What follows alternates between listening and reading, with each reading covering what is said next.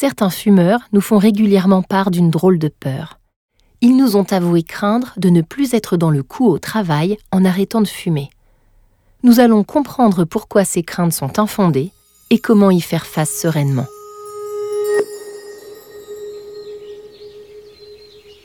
Les fumeurs ressentent entre eux une certaine complicité.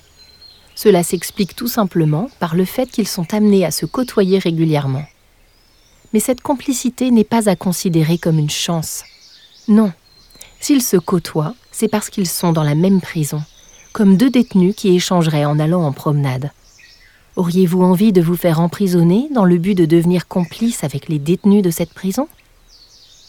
Ne nous méprenons pas. Cela ne veut pas dire que vous ne pourrez plus nouer de lien avec les fumeurs, bien au contraire.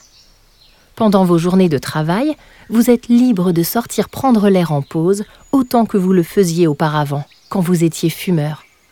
La différence entre vous et les fumeurs, c'est que vous, vous êtes libre. Je vous invite d'ailleurs vivement à prendre ces pauses en extérieur. Vous n'avez pas à vous en priver.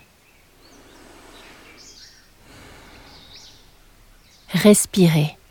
Rappelez-vous simplement que vos collègues fumeurs sont encore sous l'emprise d'une drogue, une drogue dont vous vous êtes libéré. Alors, s'ils vous tiennent des propos comme ⁇ Je ne sais pas comment tu fais pour te concentrer sans cigarette ⁇ vous saurez rester insensible à ces paroles. Vous tiendrez sans problème, même en continuant à côtoyer vos collègues et amis fumeurs, il n'y a aucune raison de vous inquiéter. Vous êtes libre. Et ça, c'est merveilleux.